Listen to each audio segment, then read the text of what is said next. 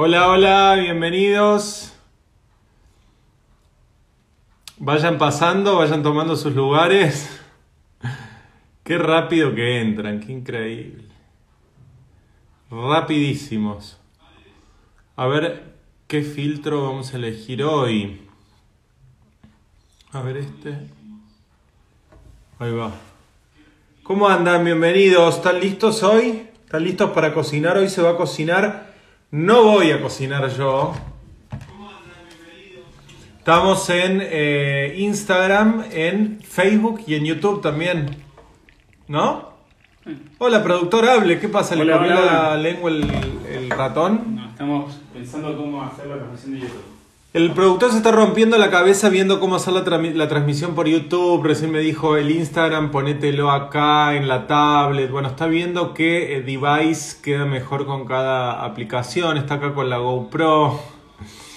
Es impresionante esto. La, la inversión que hay acá, chicos, no se imaginan. Bueno, todo esto para hacer tiempo que vayan entrando e ir anunciándola a ella, eh, que ha tenido la deferencia de acompañarnos en estos vivos y pudiendo acomodarse en eh, la simple interlocución, se arriesgó y dijo, voy a cocinar algo, ¿qué podemos hacer? Entonces, ya les vamos a contar cómo, cómo lo resolvimos. ¿eh? Vayan preparando papel y lápiz.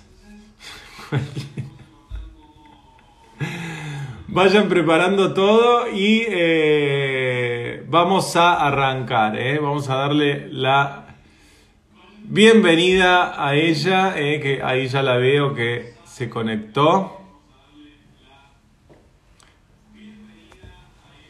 Y la vamos a incorporar en esta aventura que hemos llamado Los de la cuarentena. Fede, cerrá porque me escucho a mí mismo. Hola, Paulina. ¿Cómo estás? ¿Cómo Bien. estás tú?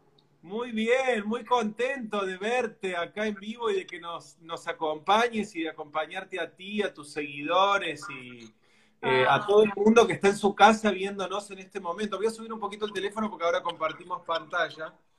Ahí está. Te vestiste para la ocasión con chaqueta, todo, la Claro. filipina. ¿Cómo le dicen allá a la chaqueta? Filipina. La filipina, exactamente. Muy bien, muy bien. Bueno, vamos a contarle, Pauli, ¿cómo estás primero?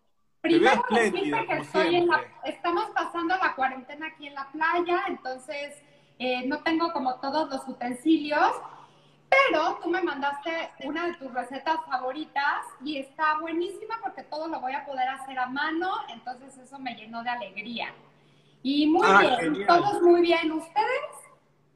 Bien, acá desde, desde nuestras casas, eh, acá la cuarentena es bastante estricta hace muchísimo tiempo, vamos por el día 55, 56 más o menos y no se puede salir para, para nada, salvo para hacer compra- compras esenciales. Eh, así que bueno, un poco ya caminando por las paredes, pero Pero los que cocinamos la estamos pasando muy bien. Y algo de las cosas buenas que ha tenido esta cuarentena es que podemos volver a estrechar lazos de amistad, como en nuestro caso, Pedro. El hecho de habernos contactado y cómo has estado, y de, de hace mucho que no, que no nos veíamos. Yo solamente te veo en el canal del Gourmet y seguramente tú también a mí, así es que por supuesto. es de las cosas muy bonitas que, que tiene esta cuarentena y que creo que la gente que le gusta cocinar y que además tiene la necesidad de hacerlo, pues qué mejor que lo haga acompañando de nosotros. ¿Qué opinas? Estoy totalmente de acuerdo. Mucha gente se ha entusiasmado con esto de la cocina en la cual es como una arista positiva que ha tenido esto negativo de la, de la pandemia, que muchas personas han encontrado el momento propicio. Muchos lo venían postergando para decir, bueno, ahora sí definitivamente es hora de aprender a cocinar. Tal cual, tal cual. Y yo voy a empezar a cocinar tu receta. Quiero que me vayas diciendo qué tengo que hacer, Pedro. Bueno, vamos a hacer así, vamos a contarles un poco cómo resolvimos. Desde que Paulina se ofreció gentilmente, diligentemente a hacer una receta, me dijo, ¿por qué no me pasas una receta tuya y yo la voy a hacer? Yo le dije, bueno, dale, yo te la paso, pero vos ponele el toque Paulina. Eh, y, que sea una, y que sea una receta eh, que ustedes puedan replicar desde sus casas y empecé a buscar cuáles son las recetas que más piden y una de las recetas que más piden de la pastelería, en mi, caso por lo menos, es el budín o panqué, como le dicen en México, de limón. ¿eh? y le pasé, a le pasé a Paulina una receta clásica, básica, que vas a hacer con la mano. No entendí por qué no tenés los artefactos eléctricos. Bueno, sí, sí tengo mi Thermomix, que me encanta, amo y adoro y me ha salvado la vida en esta cuarentena. Pero vamos, no tengo dullas, no tengo como, ya sabes, la manga pastelera y, y la verdad es que tengo como lo básico, que eso está muy bien porque al final pues es lo que muchos de nuestros seguidores tienen en casa. Y ese es, la, la, ese es el mejor resultado, el poner todo el empeño, hacerlo a mano, hacerlo con amor y bueno, decorarlo de la manera más casera, rústica, pero bonito. Buenísimo. Bueno, vos ya tenés ahí eh, los, ya tengo ingredientes. Todos los ingredientes. Mira, te voy a mostrar qué bien me preparé para que hiciéramos juntos el live. Tengo acá todos los ingredientes. Mira, ralladura de limón, que ahora voy a mostrar cómo la saco. Tengo el polvo para hornear, huevos, harina, azúcar, por supuesto, mi mantequilla y el toque especial que al ratito te voy a decir cuál es. Ah, buenísimo. Bueno, normalmente para los budines, que son las masas batidas de manteca o los panqués, eh, arrancamos batiendo la manteca o mantequilla con el azúcar, ¿verdad? Así es. Yo tengo aquí ya mi mantequilla. En México utilizamos la mantequilla Gloria, que es buenísima, es de la mejor calidad. Y la dejé a temperatura ambiente, mira, para que me fuera mucho más fácil poderla acremar. Entonces voy a agregar de una el azúcar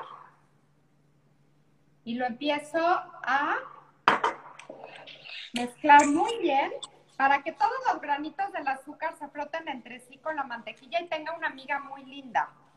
Perfecto. Pauli, acá me pregunta la gente si no entendió mal, estás en la playa, estás en la playa haciendo la cuarentena, ¿qué cuarentena la tuya?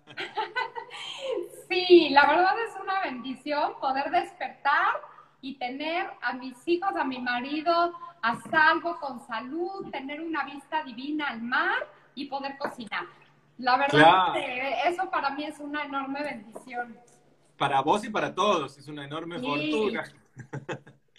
Bueno, ahí veo que estás usando para integrar la mantequilla con el azúcar. A ver, vamos a empezar. Si quieren, vamos a invitar a la gente tanto de Facebook como de Instagram. Te cuento, Pau, que nos están viendo en distintas plataformas que vayan haciendo alguna pregunta que tenga que ver con esto, porque siempre surgen muchas preguntas sobre los panqués y... Eh, y budines, y, los budines. Bueno, acá los, comentarios que te voy a decir, que sos, pareces una muñeca, que sos preciosa, bellísima, que te conocen y, te admiran muchísimo. Así que después se, va, se va a poder ver de nuevo los, el, vivo con, con los comentarios y todo. Veo que usás para integrar la mantequilla y el azúcar espátula en vez de batidor de mano. ¿Eso por algún motivo en especial? Porque siento que se acrema muy fácil. Realmente es que como yo personalmente, como voy a, seguir tu receta al pie de la letra y veo que tiene polvo para hornear, no me es tan importante esponjarte más la, mantequilla y con, con, mi miserable, como le llamamos aquí, pues se puede acremar muy bien. Mira, te muestro. Pero bueno, también lo podrían hacer con el globo batidor, lo que ustedes prefieran. Los dos son de mis utensilios favoritos, tanto la miserable como el globo batidor. Bueno, vamos a, ahí desactivé los comentarios para que puedan ver en Facebook. ¿eh? Eh, porque si no en Facebook les salen los comentarios y no, no se ve, pero no desactivé las preguntas, así que podrían perfectamente hacer una pregunta en el loguito, en el símbolo del signo de pregunta que está abajo, pueden dejar ahí las preguntas en la medida de lo posible que tengan que ver con, la, con esta receta. Y nos piden Paulas cantidades, así que las vamos a ir dando. No obstante lo cual, vamos a, yo al final, si te parece, dejo en el, voy a dejar en una historia la receta de esto y después la compartís vos, así todos pueden acceder a las cantidades exactas, ¿te parece? Claro, me parece buenísima idea. Y mientras tú vas haciendo las preguntas, si te parece, yo voy a ir cascando los huevos para poderlos integrar uno a uno. ¿Estás de acuerdo? Estoy de acuerdo. Pau, te hago una pregunta mientras vas cascando. ¿Qué, ¿Cómo reconoces los huevos de, de buena calidad? Ah, bueno, primero, importante es tenerlo siempre en el refrigerador. Hay que recordar que por cada hora que el huevo está fuera del refrigerador se vuelve 24 horas más viejo. Cuando la yema se rompe fácilmente es síntoma de que el huevo ya no está muy fresco y verdaderamente es que si tú lo abres y el huevo huele mal o le ves alguna mancha fea y eso, mucho mejor no usarlo. Algo que quiero comentar es que yo nunca casco los huevos directamente sobre mi mezcla principal, precisamente por eso, porque si me sale malo alguno de los huevos, pues entonces echaría a perder toda mi mezcla y eso no claro. Entonces, mira, yo veo que este huevo está precioso y lo agrego. Y vamos a hacer una emulsión, porque pues la mantequilla tiene mucha grasa, el huevo tiene mucho líquido y entonces necesitamos empezar a emulsionar. ¿Ya viste cómo se ve como cortado? Exacto, que muchas veces se preocupa la gente cuando llega a esa instancia y ve que es como que se le cortó, viste que dicen, creen que hicieron algo mal. Ajá. ¿Puedes explicar tú? Sí, eh, vamos, a, vamos a aclarar porque no, viste que son ansiosos, así que son insaciables. Yo siempre digo que son insaciables. Así que vamos a ir dando las cantidades. Eh, pero después las vamos a dar de nuevo, las vamos a dejar escritas. Ahí Paulina tiene 200 gramos de mantequilla o manteca, 200 eh, gramos de azúcar y va a ir agregando los huevos de a uno por vez, eh, cuatro unidades. ¿eh? está muy bueno eso que decís de cascar los huevos aparte, es, es muy importante. Y a veces lo que pasa es que la preparación se separa porque es mucha la cantidad de agua que se incorpora con la clara de huevo. Entonces, al incorporar algo demasiado acuoso, algo demasiado graso como la mantequilla, tiende a separarse, pero al final del día se va a terminar, al final de la preparación, no del día, se va a terminar de unir perfectamente. Y Paula, ¿ralladura ya la pusiste con la eh, mantequilla o la vas a poner ahora? No, tú dime. Decime, decime. Siempre eh, a mí me gusta poner los aromas eh, al inicio con la mantequilla porque la grasa es justamente lo que vehiculiza todos los sabores y los aromas. Así que vamos con la ralladura que veo que es verde. Contame por qué es verde tu ralladura. Porque aquí en Acapulco no encontré limón amarillo, pero este limón estaba espectacular. es esquís. Sí te quiero mostrar y también a todos los que nos están viendo. A ver. Por supuesto hay dos tamaños de limón bueno. Ambos son muy buenos. ¿Ya los viste? Sí, nosotros en Argentina, te cuento, Pau, que conseguimos como limón común, le decimos nosotros al limón amarillo. Y aquel que se consigue es el, más pequeño que estás mostrando en este momento. Y acá le decimos limón sutil o limón de caipirinha, que es el que se usa mucho para los cócteles. Y es exquisito, eh, lo, lo encuentro mucho más interesante que el otro. Para algunas preparaciones, para otras me gusta más el amarillo. Sí, claro, pero mira, también quería yo mostrarles a todos nuestros seguidores algo que es bien importante. Yo voy a utilizar este microplane para sacar la ralladura que yo tenía tapadita para que no se nos secara y tuviera todo el sabor y los aceites esenciales. Pero lo que es bien importante es mostrarles que solamente vamos a poner la parte de color. Porque si nosotros ponemos la parte blanca de cualquier cítrico, amarga. Y todos los aceites esenciales y el mejor sabor están en la parte de color de cualquier cítrico. Entonces, aquí siempre hay que tener cuidado de no sobrepasarlos, ¿ok? Perfecto. Y algo que noto que me parece muy lindo que haces y yo también hago es que rayás directamente sobre la preparación. Eh, o sea, en general tratás de rayar encima de la preparación porque justamente ese aceite esencial que revienta cuando toca el microplane, que es una marca de ralladores, que es la que eh, ella está usando o que uso yo a veces, que es más delgado, eso confiere muchísimo, muchísimo perfume también. Sí, impresionante. O sea, de hecho, las manos me huelen impresionante a limón. Bueno, eso que a ustedes le dicen limón, como te digo, nosotros le decimos limoncito verde o limoncito de caipiriño, limoncito sutil, y a mí vos es que yo lo huelo, lo corto y enseguida mirá vos cómo son las vivencias relacionadas a los alimentos, que viste que a veces un perfume te eh, retrotrae a otro momento o te traslada. Para mí tiene como el olor a las vacaciones, porque lo asocio a la caipiriña, a la playa, como acá no hay, lo asocio como a la, playa, Brasil, por ahí que he ido más que a México. En México estuve en, en em, Cancún, en Playa del Carmen, que fascinante, me ah, pues fascina. tienes que conocer otros lugares que también son preciosos. Tienes que ir a Oaxaca, Puebla, a todos los, los pueblos mágicos que tiene México, San Miguel de Allende, por supuesto Acapulco también es espectacular. Mira, Pedro, aquí es donde se empieza a ver cortado, para que le volvamos a explicar a nuestros seguidores qué sucede aquí, para que no se asusten, como bien dices tú. Bien, Pauli, ¿cuántos limoncitos chicos de esos verdes pusiste? La ralladura. Le puse ralladura de cuatro. De cuatro, perfecto. De los chiquitos. Si fuera del limón amarillo, le van a poner de dos. Ok. Oye, Pedro, te decía que ahora ya la mezcla se empieza a ver un poco como si estuviera separada y cortada. Mira, te muestro. Para que tú les expliques por qué y que ellos no piensen cuando lo hagan en casa que algo están haciendo mal. Exacto, sí, como decía recién, cuando vas agregando los huevos, que la clara es casi en su totalidad agua, lo agregas a la mantequilla, que es muy grasa, lógicamente que se separa. Lo que es recomendable también es tener los huevos a temperatura ambiente, sacarlos un rato antes de la heladera.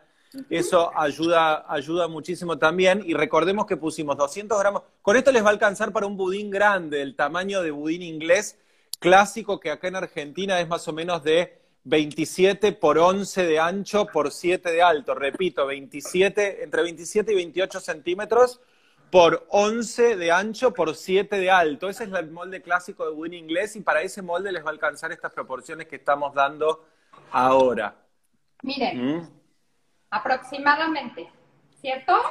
Perfecto. Nosotros no tenemos exactamente ese, pero bueno, vos ya tenés uno terminado y lo, hiciste ahí y te alcanzó bien, ¿verdad? Me alcanzó perfecto, ahora te voy a mostrar. Acá preguntan, preguntan de, tu país, Pauli, si, porque acá en Argentina no se vende la mantequilla con sal, acá la manteca siempre es sin sal. Allá se vende con, con y sin sal. Entonces preguntan si es sin sal. Hay con sal y hay sin sal. Yo estoy ahorita utilizando mantequilla Gloria sin sal. Perfecto. O sea que en Argentina, chicos, manteca la que conseguimos en el, en el supermercado. Paulina, ¿cuándo vas a venir vos a Argentina? Que me estás invitando a México, pero yo también te quiero invitar a Argentina. me encantaría, me encantaría ir pronto. Pues yo pienso que cuando podamos ya viajar más tranquilos, que podamos estar, eh, pues a lo mejor, ojalá que pronto descubran la vacuna y entonces sí poder ir alrededor del mundo sin tener temores a contagios. ¿no? ¿Has, ¿Has venido en otra oportunidad? ¿Qué crees? Que sí. Que no. Nunca viniste, te va, te va a encantar. 14 años en el gourmet que se transmite desde Argentina y nunca he ido a Buenos Aires. Qué increíble. No, te va a encantar. Argentina, Buenos Aires es una ciudad bellísima y Argentina eh, es, es, muy linda, pasa que es muy grande Argentina, entonces a veces no hay tiempo para conocer todos los lugares. Pero bueno, acá te esperaremos con los brazos abiertos. Ay, gracias, Pedro. Oye, Nada más, a ver, fíjate cómo se ve como si estuviera separado, cortado y la gente cuando le pase esto en sus casas se va a preocupar. Exacto. Pero no pasa nada. No pasa nada. ¿Ya pusiste los cuatro huevos? Ya puse los cuatro huevos. Bueno, entonces ahora lo que vamos a hacer aparte es tamizar 300 gramos de harina. Acá vienen los problemas con las nomenclaturas de las harinas en cada país. Nosotros a la de pastelería le decimos cuatro ceros. Ajá, esta es justamente harina normal. Es harina que no tiene harina, que no tiene mucho gluten, que es una harina que justamente usamos para pastelería. Y tengo aquí el polvo para hornear. Entonces, Perfecto. Lo voy a para irlo tamizando, ¿te parece? Perfecto. 300 gramos de harina 4.0 o harina de pastelería, que es la más blanca, es la más refinada, es la indicada para productos de pastelería. Eh, polvo de hornear, ¿cuánto le pusiste? Le puse, mm, ahorita te voy a decir, Creo que eran... Nueve. ¿Tres cucharaditas puede ser? Le- sí, pero yo lo, lo pesé y me dieron 9 gramos de polvo para hornear. Ah, ok. Ok, ok. Y eso lo va a tamizar una buena pizca de sal, siempre importante en la pastelería, ¿no? Que las masas dulces también tengan una pizca de sal. Y empiezo a mezclar, ¿cierto? Exactamente. Yo lo que hago es, eh, se puede agregar la harina o se puede agregar intercalado la harina con el jugo de los cítricos. Muy bien, entonces voy a poner aquí, ya puse un poquito de mi harina. Y Claro. voy a partir mis limones y los voy a ir exprimiendo porque eso sí no los había partido para que no se amargaran y se secaran. Buenísimo. Siempre quiero que sepan a todos los que nos están mirando que esta receta que está haciendo Pauli es una receta clásica de budín o, o de mm, panqué que, que tengo yo, porque hay una clásica, le comentaba ayer por WhatsApp a Paulina cuando estábamos definiendo, hay una clásica que se llama la receta de budín de los cuatro cuartos, que lleva partes iguales, pesadas de manteca, azúcar, manteca o mantequilla, azúcar, huevos y harina. Y yo encuentro que esa fórmula, para mi gusto, es un poco grasosita. ¿Qué quiere decir? Que cuando cortas la porción, desprende demasiada mantequilla. No me parece tan, eh, tan balanceada. Esa receta es la que tradicionalmente ustedes le llaman cuatro cuartos, ¿cierto? Ujú. Ujú. Y preguntaban también cuánto pesa un huevo promedio. Un huevo promedio cascado, chicos, para los que son pasteleros súper exigentes, pesa 55 gramos. ¿eh? El huevo, un huevo medio pesa 60 gramos, 35 gramos la clara, 20 gramos la yema y 5 gramos la cáscara. Así que el huevo entero cascado pesa 55 gramos por si quieren eh, anotarlo. Y con esta receta base van a poder hacer cualquier sabor de budín. Esta misma receta la pueden hacer, por ejemplo, me encanta hacerlo de naranja con pedazos de chocolate. Uy, me encanta esa combinación, es buenísima esa combinación. El chocolate con naranja, con naranja es de mis favoritas, ¿eh? Riquísimo, pero no sé allá en México, pero acá en Argentina de los más populares es este de limón glaseado. Eh, la gente se vuelve loca con, con este y es una linda receta para que cualquiera pueda hacer, recibir amigos, incluso se puede frizar si quieren hacer en cantidad y, y guardarlo en, en- en film y, y lo frizan. Si van a utilizar eh, limoncito como el que está usando Pau, van a ser cuatro. Si van a usar Sí, limones justo amarillos, dos. Justo puse cuatro. Son los que le puse de ralladura y también aproveché para esos mismos, obvio no desperdiciarlos, pero exprimirlos ahorita al momento. Y lo estoy Pauli. combinando como bien me dijiste, un poquito del jugo de limón y un poquito de mi harina con el polvo para hornear y ya agregué la pizca de sal también. Vamos a aclarar que si quisieran hacer en batidora, está buenísimo que hagan en batidora el batido con la manteca, que batan un buen rato. Siempre el batido más importante de, la, de las masas batidas de manteca es el batido inicial de la manteca con el azúcar.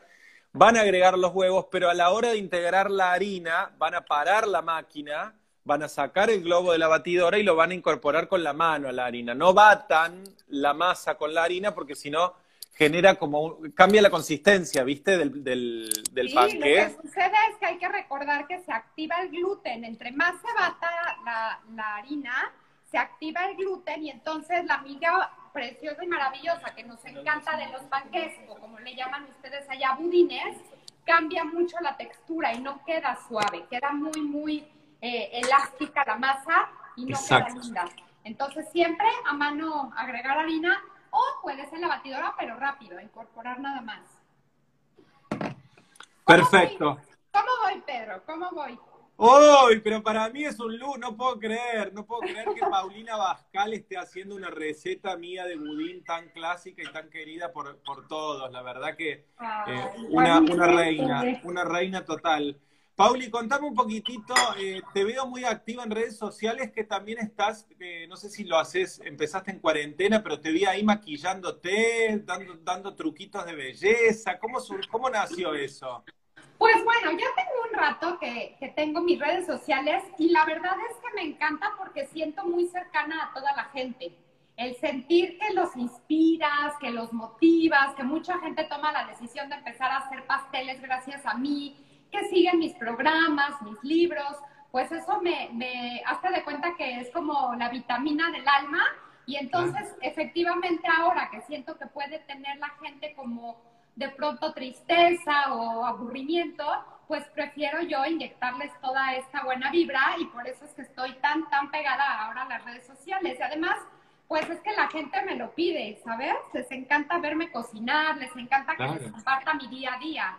Y tú también, Pedro, tú también estás todo el tiempo en tus redes sociales, ya también te vi. Sí, yo todavía trucos de belleza no doy, pero te digo que en cualquier momento me largo. ¿eh? Oye, mira qué linda que va nuestra, nuestra masa. A ver. Qué bueno cómo se ve, incluso ya, ya se ve el aire, se ve como una mousse. Se ve preciosa. Me encantó esta receta que me compartiste. Me falta nada más agregar un poquito más de jugo de limón, de un limón, y otro poco de harina y de polvo para hornear.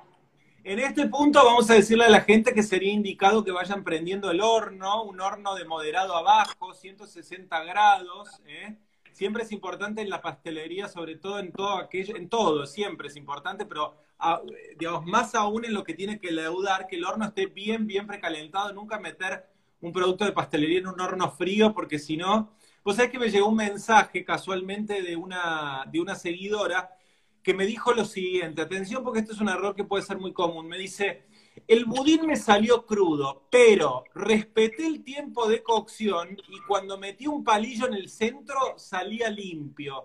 Y aún así salió crudo. ¿Qué puede haber pasado? Yo lo que deduzco que pasó es que ella no precalentó lo suficientemente el horno. Entonces, ¿qué pasa? Cuando entra el budín al horno, si no despega enseguida, o sea, si no hay un shock térmico que haga que se vaya para arriba, queda como apelmazado. Y una vez que se apelmazó, o sea, son como las burbujitas que se pegan, no se separan nunca más. Entonces, por más que cumplas el tiempo de cocción eh, y que, e incluso hasta que se cocine, te va a quedar un bodoque de miga duro porque estaba muy frío el horno. ¿eh? Así que es muy importante la cocción y no abrir el horno en los primeros 25 minutos que lo metemos adentro, ¿no? Sí. ¿Cómo, cómo es eh, increíble cuando tenemos también mitos de nuestras abuelitas? No sé si a ti te enseñó tu abuelita, tu mamá, pero hay muchos mitos. Entonces yo lo que les digo es, bueno, a ver, antes, como dices tú, de 20 minutos no tiene ningún sentido abrir el horno porque sabemos que no está listo. Pero una vez que sabemos que ya más o menos se acerca el momento de que está porque tu cocina huele delicioso, sin ningún miedo, por llamarle así, es que lo podemos abrir y no se nos va a bajar nuestro, nuestro budín o nuestro bizcochuelo, como dicen allá. Hay que perderle el miedo a la pastelería, Pedro, porque luego la gente piensa que ya, que inmediatamente que lo saquen, se les va a, hundir o se les va a romper o se les va a pegar y entonces antes de que ya estén haciendo el pastel ya tienen miedo y por eso luego no se animan a hacer pasteles. El chiste es que empiecen con recetas sencillas como esta, las vayan dominando y de ahí pues vayan haciendo cosas un poquito más sofisticadas y le van perdiendo el miedo a la pastelería. Pauli, te hago una consulta. ¿Vos qué recomendás, horno a gas o horno eléctrico? Cualquiera de los dos. Pero para la pastelería me encanta que sean de convección, es decir, que tengan ventilación todo en el, adentro del horno y eso nos ayuda a que la cocción sea mucho más rápida y mucho más uniforme.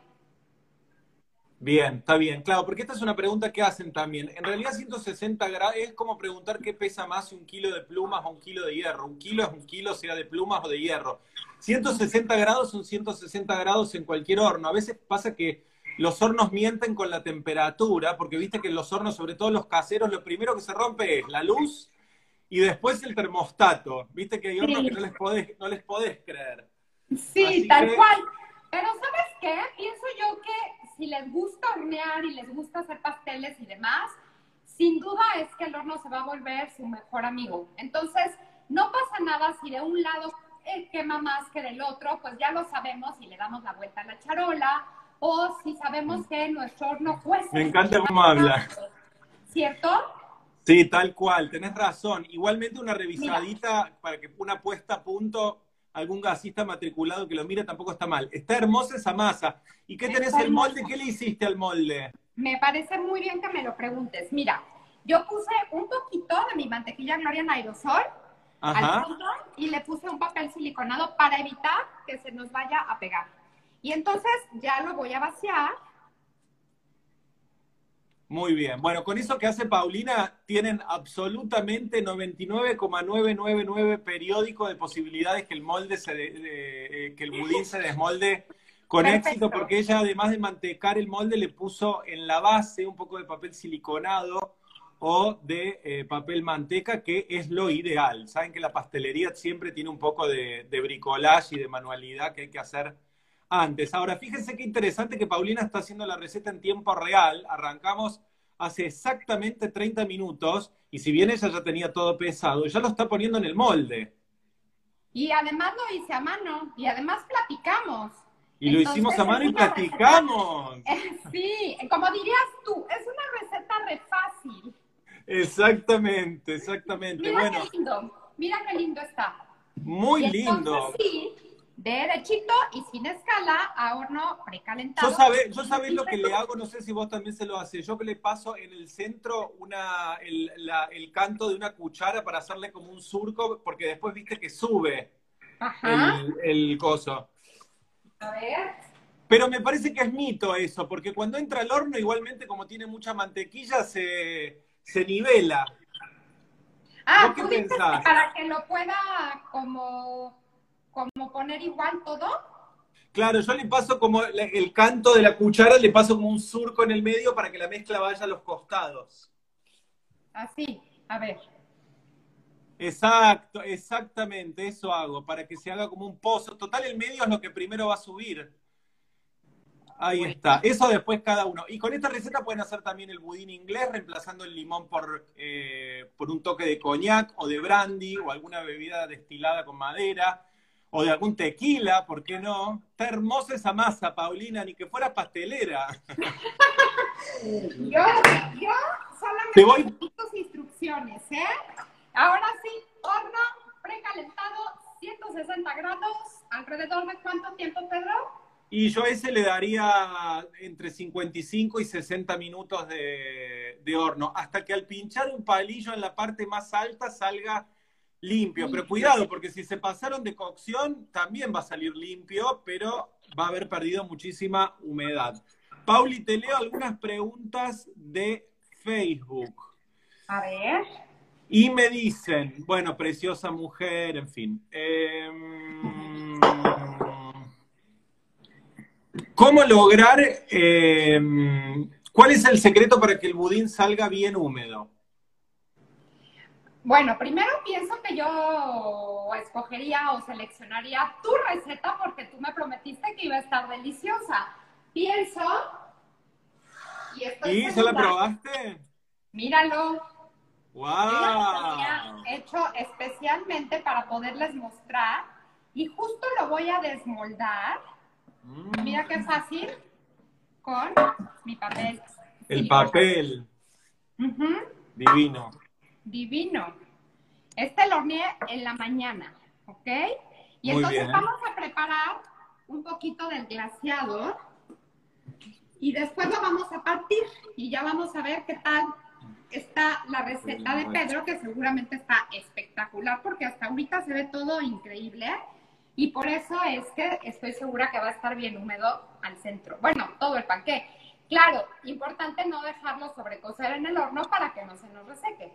Exactamente. Y recuerden siempre que lo más importante de esta masa, de estas masas, eh, las masas batidas de manteca, es el batido inicial del azúcar con la mantequilla, no tanto el agregado de huevos. El huevo es solamente integrar, porque a veces uno se confunde con la masa de bizcochuelo o de chenois o de pionono o esas masas que son batidos que se parten de huevo. En este caso se parte de la manteca o mantequilla con el azúcar. Y eso es lo que tienen que batir un buen, buen rato para que les quede una miga bien tiernita. ¿eh? Y después los huevos son nada más que integrar.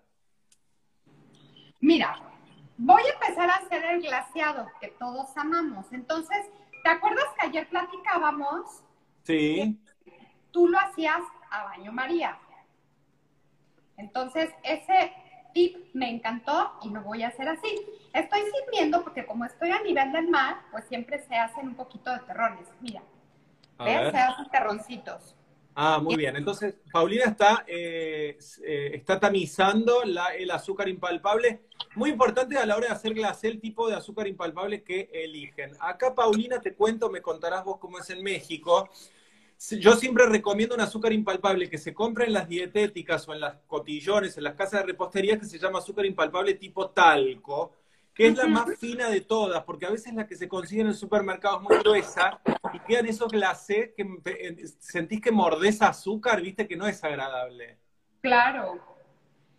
Sí, nosotros acá tenemos también, igual que ustedes, diferentes clases de azúcar.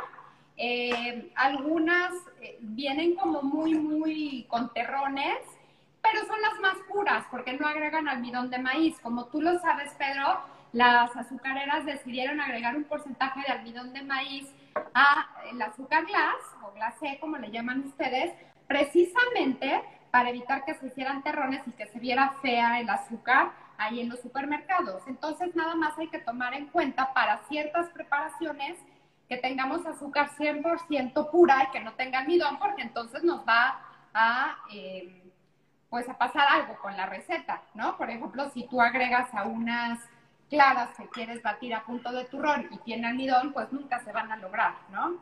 Exacto.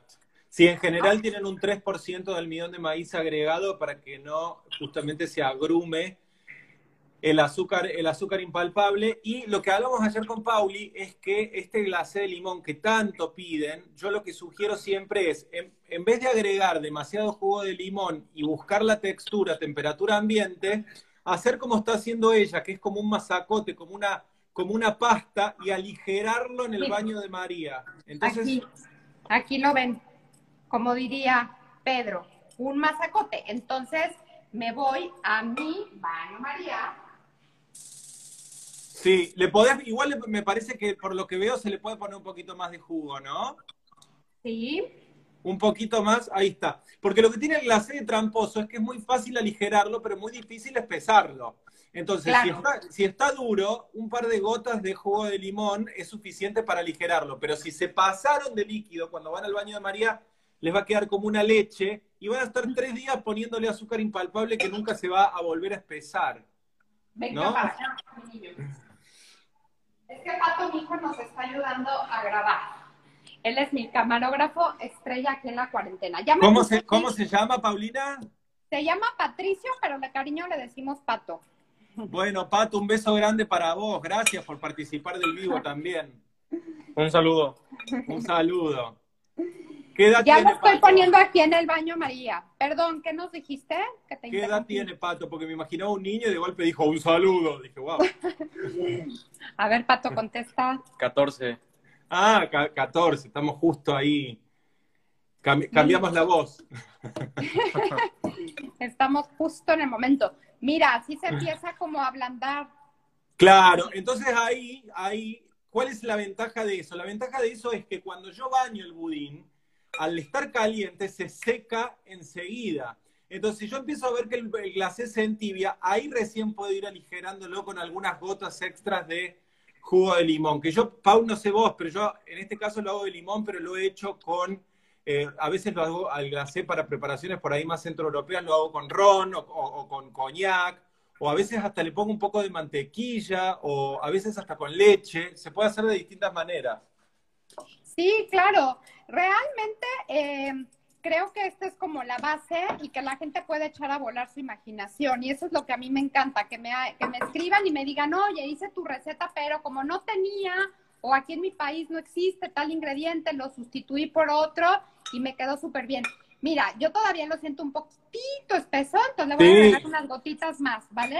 Ahí manejalo vos, Pauli, que tenés la, la mano y sentís el espesor con, con la espátula para, terminarlo como, como, a vos te parezca. Bueno, otras combinaciones posibles para este budín. Tenemos que, voy a repasar las cantidades, 200 gramos de manteca o mantequilla, 200 gramos de azúcar, ralladura de dos limones amarillos o cuatro limoncitos verdes, el jugo también de la misma fruta, cuatro huevos, 300 gramos de harina cuatro ceros, tres cucharaditas de eh, polvo de hornear, una buena pizca de sal. Pueden hacerlo de naranja y chocolate, reemplazando la naranja, el limón por la naranja, ralladura y jugo, y agregándole más o menos entre 100 y 120 gramos de chocolate cobertura semi-amargo, que queda muy rico y le pueden hacer un glacé de eh, naranja o incluso hasta cubrirlo con chocolate si quisieran, es otra opción. Pueden reemplazar el limón por eh, la pulpa de cuatro bananas maduras y les va a quedar un budín de banana exquisito. Eh, en fin, lo pueden reemplazar por un montón de ingredientes para hacer distintas variedades. Es, es espectacular porque como la pastelería es magia pura. Nada más tantito baño María y vean qué preciosidad. Les muestro aquí mi mesada, como diría mi amigo Pedro. vean qué lindo que está. Muy Esto es para cubrir también galletas o cupcakes. Este glaseado es increíble, ¿no? Es bellísimo, está bellísimo, bien blanco, se lo ve eh, muy, muy aterciopelado, la verdad que está muy, muy lindo. Sí, y ahora vamos a empezar a glasear, pero le vamos a poner lo que yo te había dicho que era de mi parte. A ver qué viene del, del A ver, toque de a ver qué te. A ver, Mira, lo que yo quise hacer es ponerle una ligera capa de mermelada de frutos rojos. Entonces Ah. lo vamos a partir para contestarle a todas nuestras seguidoras que estaban pensando cómo era el interior. Vamos a partir este, qué rico, Qué el limón con las frutas rojas queda exquisito. sí, por eso es que lo quise dar ese acabado diferente. Y miren nada más qué divinura de miga. Bellísimo, sí, se ve la humedad, se ve súper húmedo, súper húmedo. Qué, qué rico, qué ganas de probar. Encima estoy acá tomando mate, que es nuestra bebida patria, que con ese budín sabes cómo va, ¿no?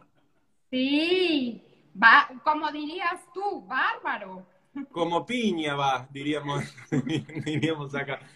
Te hago una consulta, Paulina. Muchas veces eh, me han preguntado, hay personas que fantasean con eh, rellenar el budín en crudo, por ejemplo, con poniendo dulce de leche pastelero, que vos sabés que es muy popular en Argentina, y hay gente que lo que quiere hacer es colocar una parte de la mezcla de budín y poner, eh, por caso, con la manga eh, una buena cantidad de dulce de leche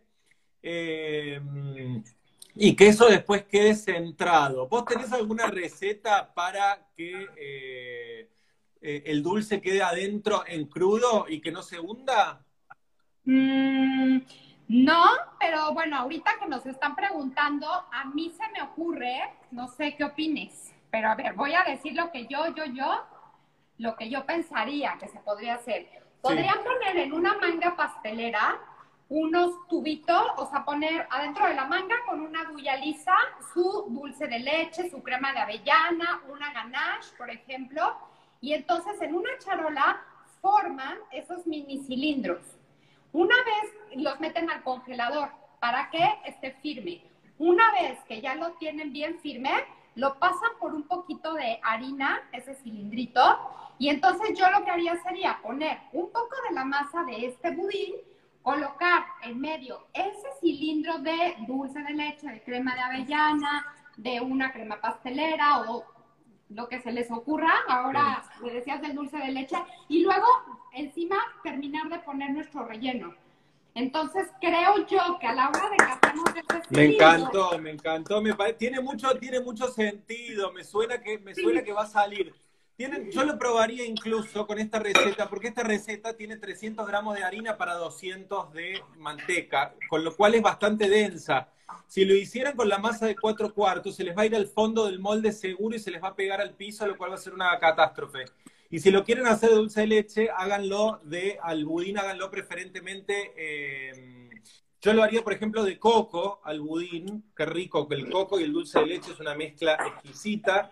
Y le pondría un poco de ralladura del limón verde, que queda muy bien el coco con el limoncito, con el limoncito verde, o si no, podrían hacerlo de vainilla ¿eh? y reemplazando el líquido. Todo tiene que cumplir una función. Eso que ese limón que puso, si, si no va, tiene que ser otro líquido. Puede ser leche, coñac, pero no, no pueden prescindir de algo. Siempre lo tienen que reemplazar. ¿Mm? Oye, voy a empezar a glaciar, ¿ok? Vamos. Ok, entonces rellenaste con la mermelada de frutas rojas. Sí, rellené con la mermelada de frutas rojas. Vimos en el interior que tenía una amiga espectacular, que estaba airada, que estaba húmeda, para todos aquellos que lo preguntaban. Y ahora, pues de una manera muy, muy, muy artística, empezamos a glaciar. Otro detalle que se me ocurre a mí, si hay pasteleros mirándonos que son súper, súper eh, fundamentalistas y tienen algo de práctica, lo que yo he hecho a veces en alguna oportunidad, por ahí para hacer caseros más complicados, yo lo que hago es, eh, le pongo por arriba del budín una fina capa de pasta de almendra. Entonces eso hace mm. que quede como la superficie totalmente lisa a la hora de recibir el glacé y el sabor del, del mazapán, de la almendra, queda muy bien con el limón, pero habría que, o sea, tienen que usar un mazapán de muy, muy buena calidad para poder hacer eso. Claro. Ahora, es importante también a todos los que nos estén viendo decirles que cuando pongamos el glaseado, sí hay que ponerlo de una linda manera y apurarnos. Porque si yo trato de volver a pasar Corregir. aquí encima más glaseado, lo voy a dejar poco prolijo, como dirías tú. Exacto, exactamente. Lo que dice Paulina perfectamente es que como partimos de un glacé, si yo mi glacé fuera, fuera en frío, esto no pasaría. ¿Por qué? Porque tendría más limón. ¿Se entiende? Porque, ¿Por qué el glacé está tiene esa consistencia con tan poco jugo? Porque lo calenté. Esto quiere decir que en cuanto el glacé recupera su temperatura, el limón dice, bueno, ya me, endurezco. Yo, yo firmé que podía diluir esta cantidad de azúcar a esta temperatura. Si me enfriás, me endurezco. Que es algo buscado, pero tienen que hacerlo rápido el glaseado, porque si después quieren corregir, les va a quedar marcado arriba. ¿Qué pasa si hacen glacé sin baño María? ¿Les va a salir o no? Les va a salir igual, les va a tomar más limón, pero va a tardar un poco más en secarse. Es la única diferencia. Y también siento, por hacerlo ahora como tú me dijiste, que cuando se hace a baño María queda mucho más brillante. Mira, te voy a mostrar qué lindo que quedó. Por encima también le pusimos un poquito de ralladura. Y ve, a mí me encanta esto que se ve como va goteando. Me encanta, es lo, es lo más. Qué buena, qué buena azúcar esa, Paulina. Se ve como nevado el budín, como si tuviera nieve Mira qué divino. Y fíjate, quédate ahí, quédate ahí en el rincón donde da la luz. Ahí donde da la luz, se ve que queda como ese brillo nacarado, perlado. Eso es lo que se logra con un azúcar de buena calidad y calentándolo a baño de María. Me encantó. Me encantó. Un aplauso para Paulina, todos en sus casas aplaudiendo. No, y fíjate vos qué increíble que en un ratito eso nada más va a estar, ya va a estar seco para, cortarlo sin problema. Les recomendamos que si van a hacer en cantidad para frizarlo, frisen sin glasear y lo glaseen al retirar, ¿no es cierto? Cierto.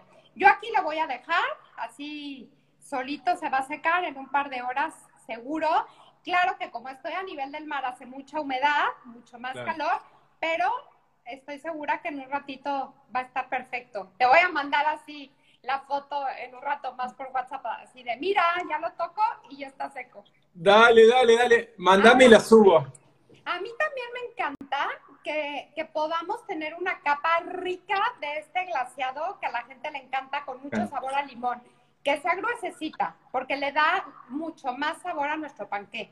Por eso claro. Por eso Exacto, y, para que sea gruesecita tiene que estar espeso y para que esté espeso tienen que poner poco jugo. Por eso es mejor corregir en el, o sea, buscar la textura final en el baño de María que afuera, porque si afuera encontrás la textura de, final, cuando vayas al baño de María, te va a quedar muy líquido y te va a quedar, como muchas veces me mandaron, ese baño que, que deja entrever el budín abajo, viste, que se trasluce, que no está, no está mal, a mí estéticamente me gusta cómo queda, pero que obviamente es más fina la capa y es rico, como decís vos, eh, que sea una capa que sea una capa gruesa. Bueno, Pauli, ese, ese, es tu rinconcito favorito, ¿no? Porque vi que varias, varios videos haces de ahí con las flores. ¿Sabes por qué? Porque aquí pega muy bien el aire acondicionado. Ah. Y además me encanta porque me mandaron mis flores, entonces, por el Día de las Madres, entonces ay, aquí ya me da el aire acondicionado, no hace tanto calor como en la cocina y pues aquí les enseño mis flores tan lindas que me mandaron del 10 de mayo. Feliz Día de la Madre atrasado, esto fue anteayer, ¿no? En México. Sí, el 10 de mayo. ¿En Argentina 10, cuándo lo el 10. celebran? El tercer domingo de octubre, si mal Ah. no recuerdo. Mm. Ah, muy bien, muy bien. Tercer domingo de octubre. Pauli, ¿qué temperatura está haciendo allá en... ¿Vos estás en Acapulco ahora? Sí, es la playa. Pues yo creo que estamos como a 38 grados. ¿Ahora 38 grados? Mira, Sí. mira yo cómo, mira yo cómo estoy. Tú estás súper calientito, yo me estoy asando. Es decir, tengo mucho calor, así decimos en México, asando. Sí, sí, Como sí, si sí. estuviera cerca del asador.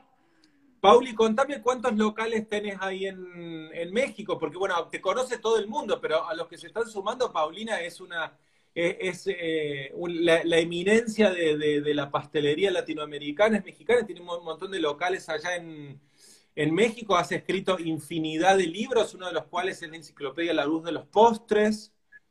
Sí, Pedro, tengo cinco libros publicados míos mi, de, literal nada más solita y como cuatro donde he participado con diferentes recetas, cuatro o cinco.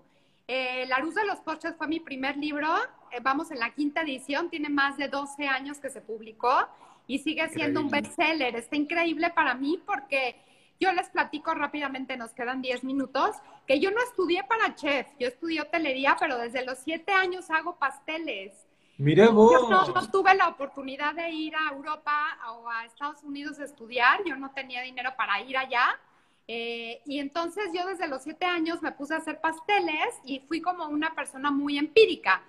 Estudié hotelería y después tuve la oportunidad de poder viajar y tomar diferentes cursos. Y por eso es que decidí hacer mi libro, porque dije, es que todo el conocimiento que yo adquirí solita lo tengo que compartir. Yo no me puedo ir al más allá y no haber compartido todo el conocimiento que yo solita fui adquiriendo con el paso de los años. Claro, y hay un conocimiento y una, una curiosidad, unas ganas de, de- de llenar y de saciar esa curiosidad que uno trae, pero también hay un talento, hay un talento innato, ¿no? Eh, Digamos, para, la, para, los, que nos, para los que nos están mirando y que de golpe eh, quieren iniciarse en este mundo de la cocina, me parece súper rico lo que decís, porque la verdad que la cocina y la gastronomía eh, es importante prepararse, pero no depende de la formalidad de la educación de una carrera de grado de las tradicionales como puede ser eh, medicina o abogacía. Es una carrera que se hace con la, la hace uno con su propia curiosidad y su propia experiencia, ¿no? Porque eh, hay que trabajar mucho para, para lograr la excelencia. ¿Sabes cuántos años llevo de hacer pasteles de manera profesional? ¿Cuántos? 30. 30 años ya. Este año cumplo 48 años. Hace 30 años me dedico a hacer pasteles ya de manera profesional. Entonces, imagínate, para mí es así, de verdad, una, un, un privilegio el poder hacer un trabajo que no es un trabajo, es algo que disfruto muchísimo todos los días.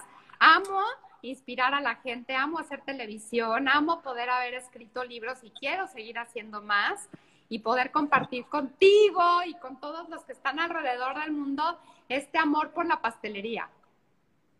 Y siempre tuviste claro que era la pastelería, nunca te tentó la, nunca te tentó la cocina salada. ¿Sabes que yo pico una cebolla e inmediatamente me pongo a llorar? Entonces, en la, en la universidad que estudié hotelería, todos los hombres me decían, Paulina, nosotros te picamos el ajo y la cebolla y tú haznos el postre. Y les, y les decía, ok, quedamos, trato hecho. Y yo hacía los postres de todos. Y Paule, te vi ayer con un chocolatero haciendo, Sí, haciendo, confidente. haciendo Bombones. bombones. ¿Qué es de la, del área de la pastelería? Porque viste que la pastelería, uno dice la cocina y la pastelería, pero en la pastelería, sobre todo los que hemos trabajado en hoteles, sabemos que tienen distintos, una, un lugares donde se trabaja con las harinas, que no se mezcla con el lugar donde se trabaja el chocolate, lógicamente, porque la harina es muy volátil y lo puede contaminar. Está el caramelo, está... ¿Cuál es la disciplina? ¿Qué es lo que más te gusta hacer de la pastelería y qué es lo que menos te gusta? Mira, O lo, me o lo que más te, y lo que más te costó. Ajá, fíjate, tú me preguntabas cuántas tiendas tengo. Entonces, rápido te voy a contestar.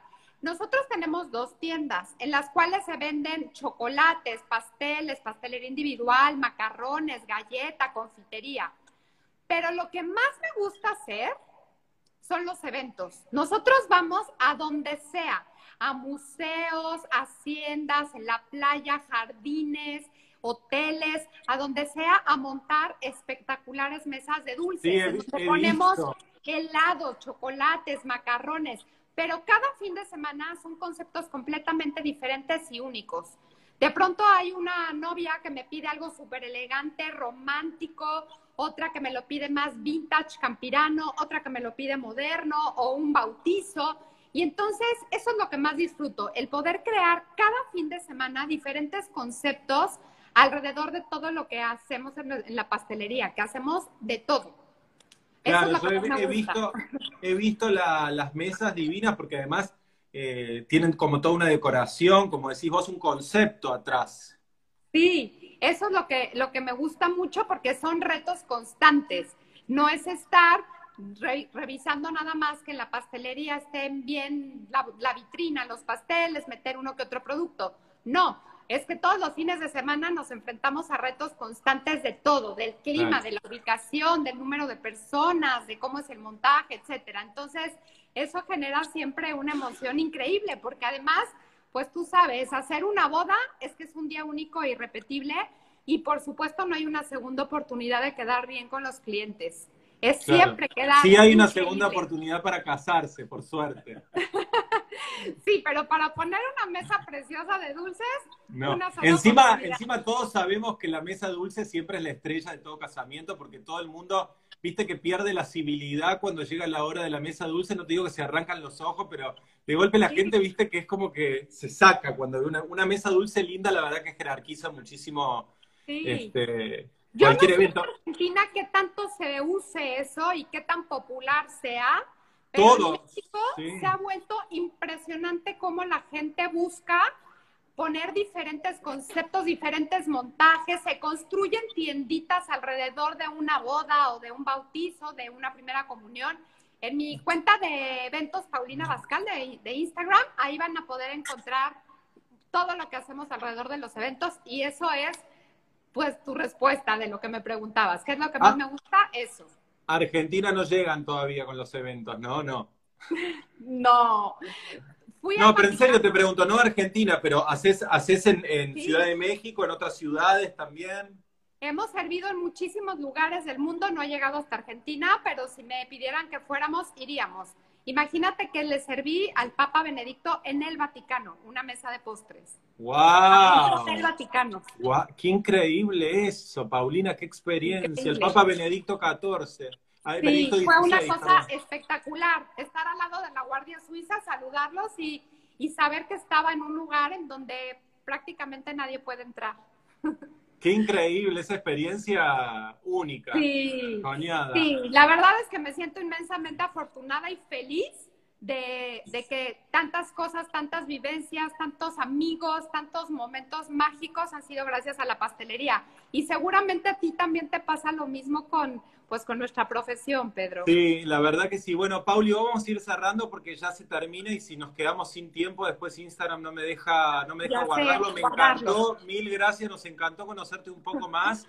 Eh, Gracias. en algún momento cuando quieras, cuando quieras te debo entonces hacerlo al revés, yo hacer alguna Obvio. receta tuya. La próxima semana, ¿qué te parece? Dale, me encantaría, me encantaría, me encanta. sí. sí. Nos Te ponemos de acuerdo. Un, mo- un montón, ¿eh? Increíble, además, como el, el manejo del tiempo, como dio justo, eh, perfecto para, para, que, para que quede tan lindo esto. La verdad que ni que lo hubiéramos ensayado, quedó muy lindo, los comentarios son divinos, va a quedar colgado el, el video. eh, así que bueno, estamos en, en comunicación, vamos a dejar la receta del, del budino panqué de limón en historias para que todos la, la puedan ver y la puedan replicar. Pauli, un beso grande para vos y para todos los amigos mexicanos, ¿eh? y que salgamos Ay, de esta pronto.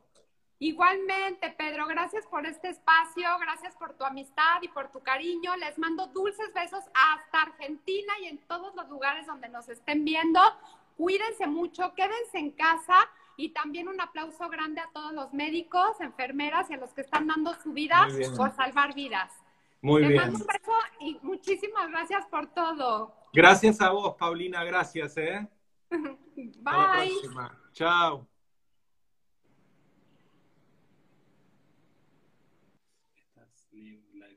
Seguimos amigos, divina, Paulina, es un amor. Es encantadora, súper profesional, sabe un montón.